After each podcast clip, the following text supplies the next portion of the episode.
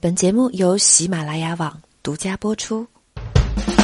嗨，你好，欢迎收听星座奇迹，用星座探索自己，快速识人，解决心灵与成长的困惑。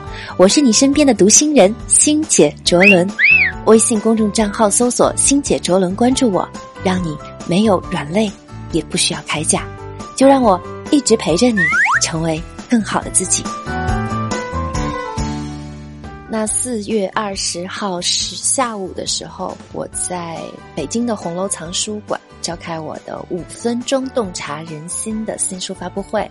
如果你也想来见到我的真人，那么就欢迎你报名参加。然后喜马拉雅的。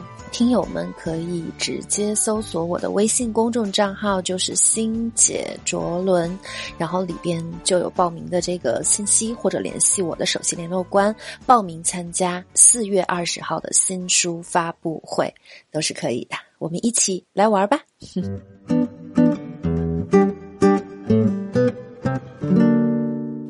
那今天啊，我们来说一个。星座哈，那这个星座呢，就有一个听友 Valen 和我说过，说，哎，星姐无意间听到你的节目，很喜欢呢，你将星座和心理学融合在一起的感觉，会一直支持。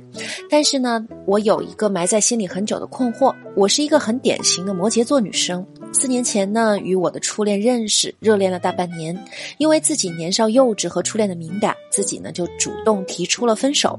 那我们都是自尊心很强的人，后来呢，彼此两个人都倔强着疏远着，不再联系。这些年过去了，在我心里一直没有放过自己，不原谅自己，也不原谅他。身边其他的机会一概不入眼，但是发现。真的是错过了一些人，现在就越来越难了。看着身边的好友都结婚生子，家里人呢也开始催我的终身大事，我一方面很焦虑，一方面又很无助。很多的时候都感慨着单身女生怎样才能过得快乐些？爱情究竟是缘分需要等待，还是要自己创造机会，主动出击？我相信这是很多现在依然在单身的优秀的女生朋友们，大家都可能会有的一个问题哈。那看了 v a l e n 的星图呢，我更加可以理解他一方面焦虑自己的终身大事，一方面又无助的原因了。v a l e n 太阳在摩羯座，但是表达情感和表示情感的那颗月亮却落在了水瓶座。其实呢，这就为你在做任何一个决定的时候带来了既压抑又理性的特点。一般来说，土象摩羯座、处女座因为含蓄哈，那风象的水瓶座、天秤座因为理性，在关系里都会比较的被动。摩羯座的爱一个人的方式是高自尊的、被动的，是等人来追的。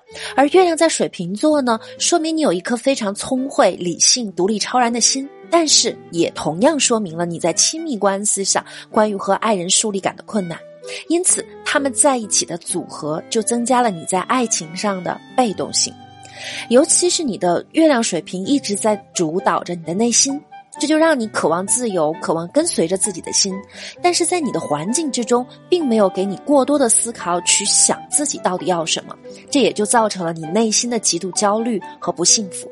事实上，月亮水瓶座对于世界是有独特原创的看法，而且总能给你意想不到的惊喜。但是如果当他的家人或伴侣，就并不是那么好了哈。之前我有一篇文章也谈过哈，关于月亮水瓶座的文章。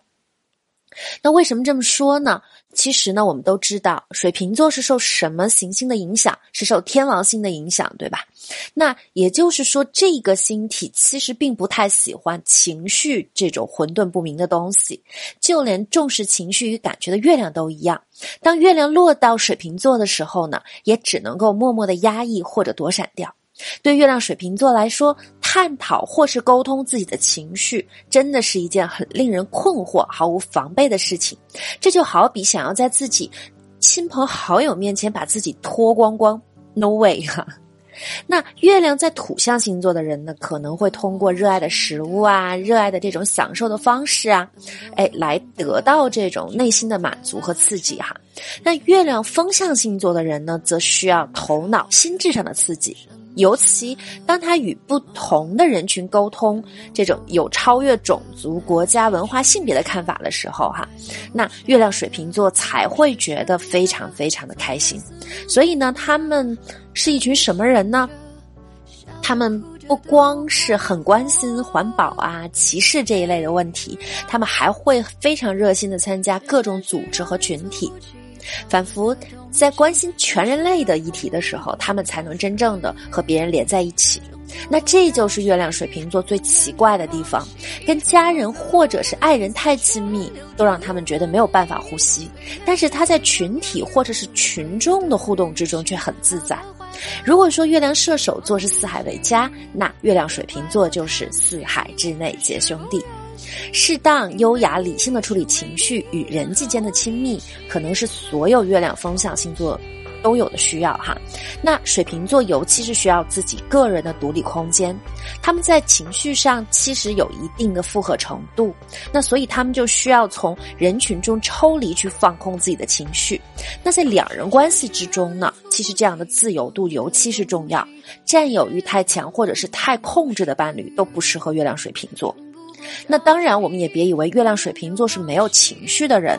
其实，月亮水瓶座在面对情绪的时候是很脆弱的。只要是头脑没有办法分析清楚的东西，都让他们觉得很没有安全感。那最好的方式是什么呢？其实就是理性的分析，或者是维持适当的距离。风象星座呢，其实代表的是空气哈，而受到天王星这颗追求改革变化、新奇掌管的水瓶座，尤其也需要独立和自由。那如果剥夺了他们呼吸的空间，他们呢就很有可能失去活力，而且严重的还有可能变成忧郁症哈。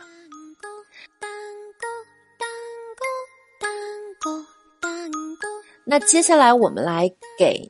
跟月亮水瓶座的这样一个，还有包括 Valen 这样一个暖心干货哈，带给你一些建议。那其实，在外人眼里边呢，或许你是一个很好相处的人，什么都是嘻嘻哈哈，什么都可以。但是，只有亲近的人才能感觉到你在亲密关系时候的距离感和严肃。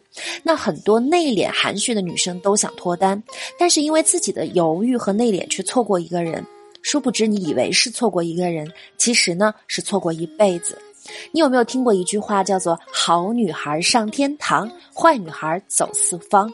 想要自己的情感世界丰富起来，首先啊，你就要先学的坏一点。当然了，这种坏不是品质坏哈，而是你要熟悉作为一个女孩，什么时候该放电，什么时候该调情，什么时候该诱惑。而这些恰恰都是摩羯座、水瓶座特质强的你不太具备的。学习这些就是你现在的功课。当然了，那我们学习这些其实并不是为了专门的去取悦男性，对不对？而是为了让自己在遇到那个对的人之前，就变成一个更优秀的自己，值得被爱，有权利、有能力去选择自己想要的。那。一个男人和一个女人之间想要有化学反应，一定不是两个人傻傻什么都不做，倔强疏远。你以为静静在远距离等待，心里就来了吗？美感就来了吗？不是，最后一定会变成距离有了，但是美没了。一定是有魅力的、有笑的、有眼神的、有触碰的、有试探、有调情的那种情感的小电流才会滋滋的冒出来哈。所以在这里建议所有月亮水瓶座的人，虽然你需要很多头脑和心智上的刺激，尤其是与不同的人的沟通的不同的看法，那但是因为有的时候你们太不喜欢情绪，就没有办法和人太亲密。所以呢，要想要去能够展现好更多的你的这种亲密感和两性关系的话，你就要去学习如何能够展现出更好的和别人的这样一个亲近的感觉，而所有。想要更好的去对待月亮水瓶座的人哈，我也给你提一个建议，就是想要和月亮水瓶将关系维持下去，一定要给他喘息和放空的机会。月亮水瓶座曾经和我说：“我不是冷漠，只是失去独立空间，我会死掉。”好啦，那么今天呢，呃，欣姐就跟你一起分析了月亮水瓶座这个古怪的物种哈，不知道你有没有更了解他们？嗯。想要能够知道如何更好的去洞察人心，想要更好的认识自己，你也可以在当当网上去买我的《五分钟洞察人心》这本书。那这本书里边，我结合了占星学、心理学和管理学中的很多用人识人的方式，帮助你更快速的走进人心，了解人心，影响人心。好了，我们。今天的节目到这里就结束啦，我们下一期节目再见啦。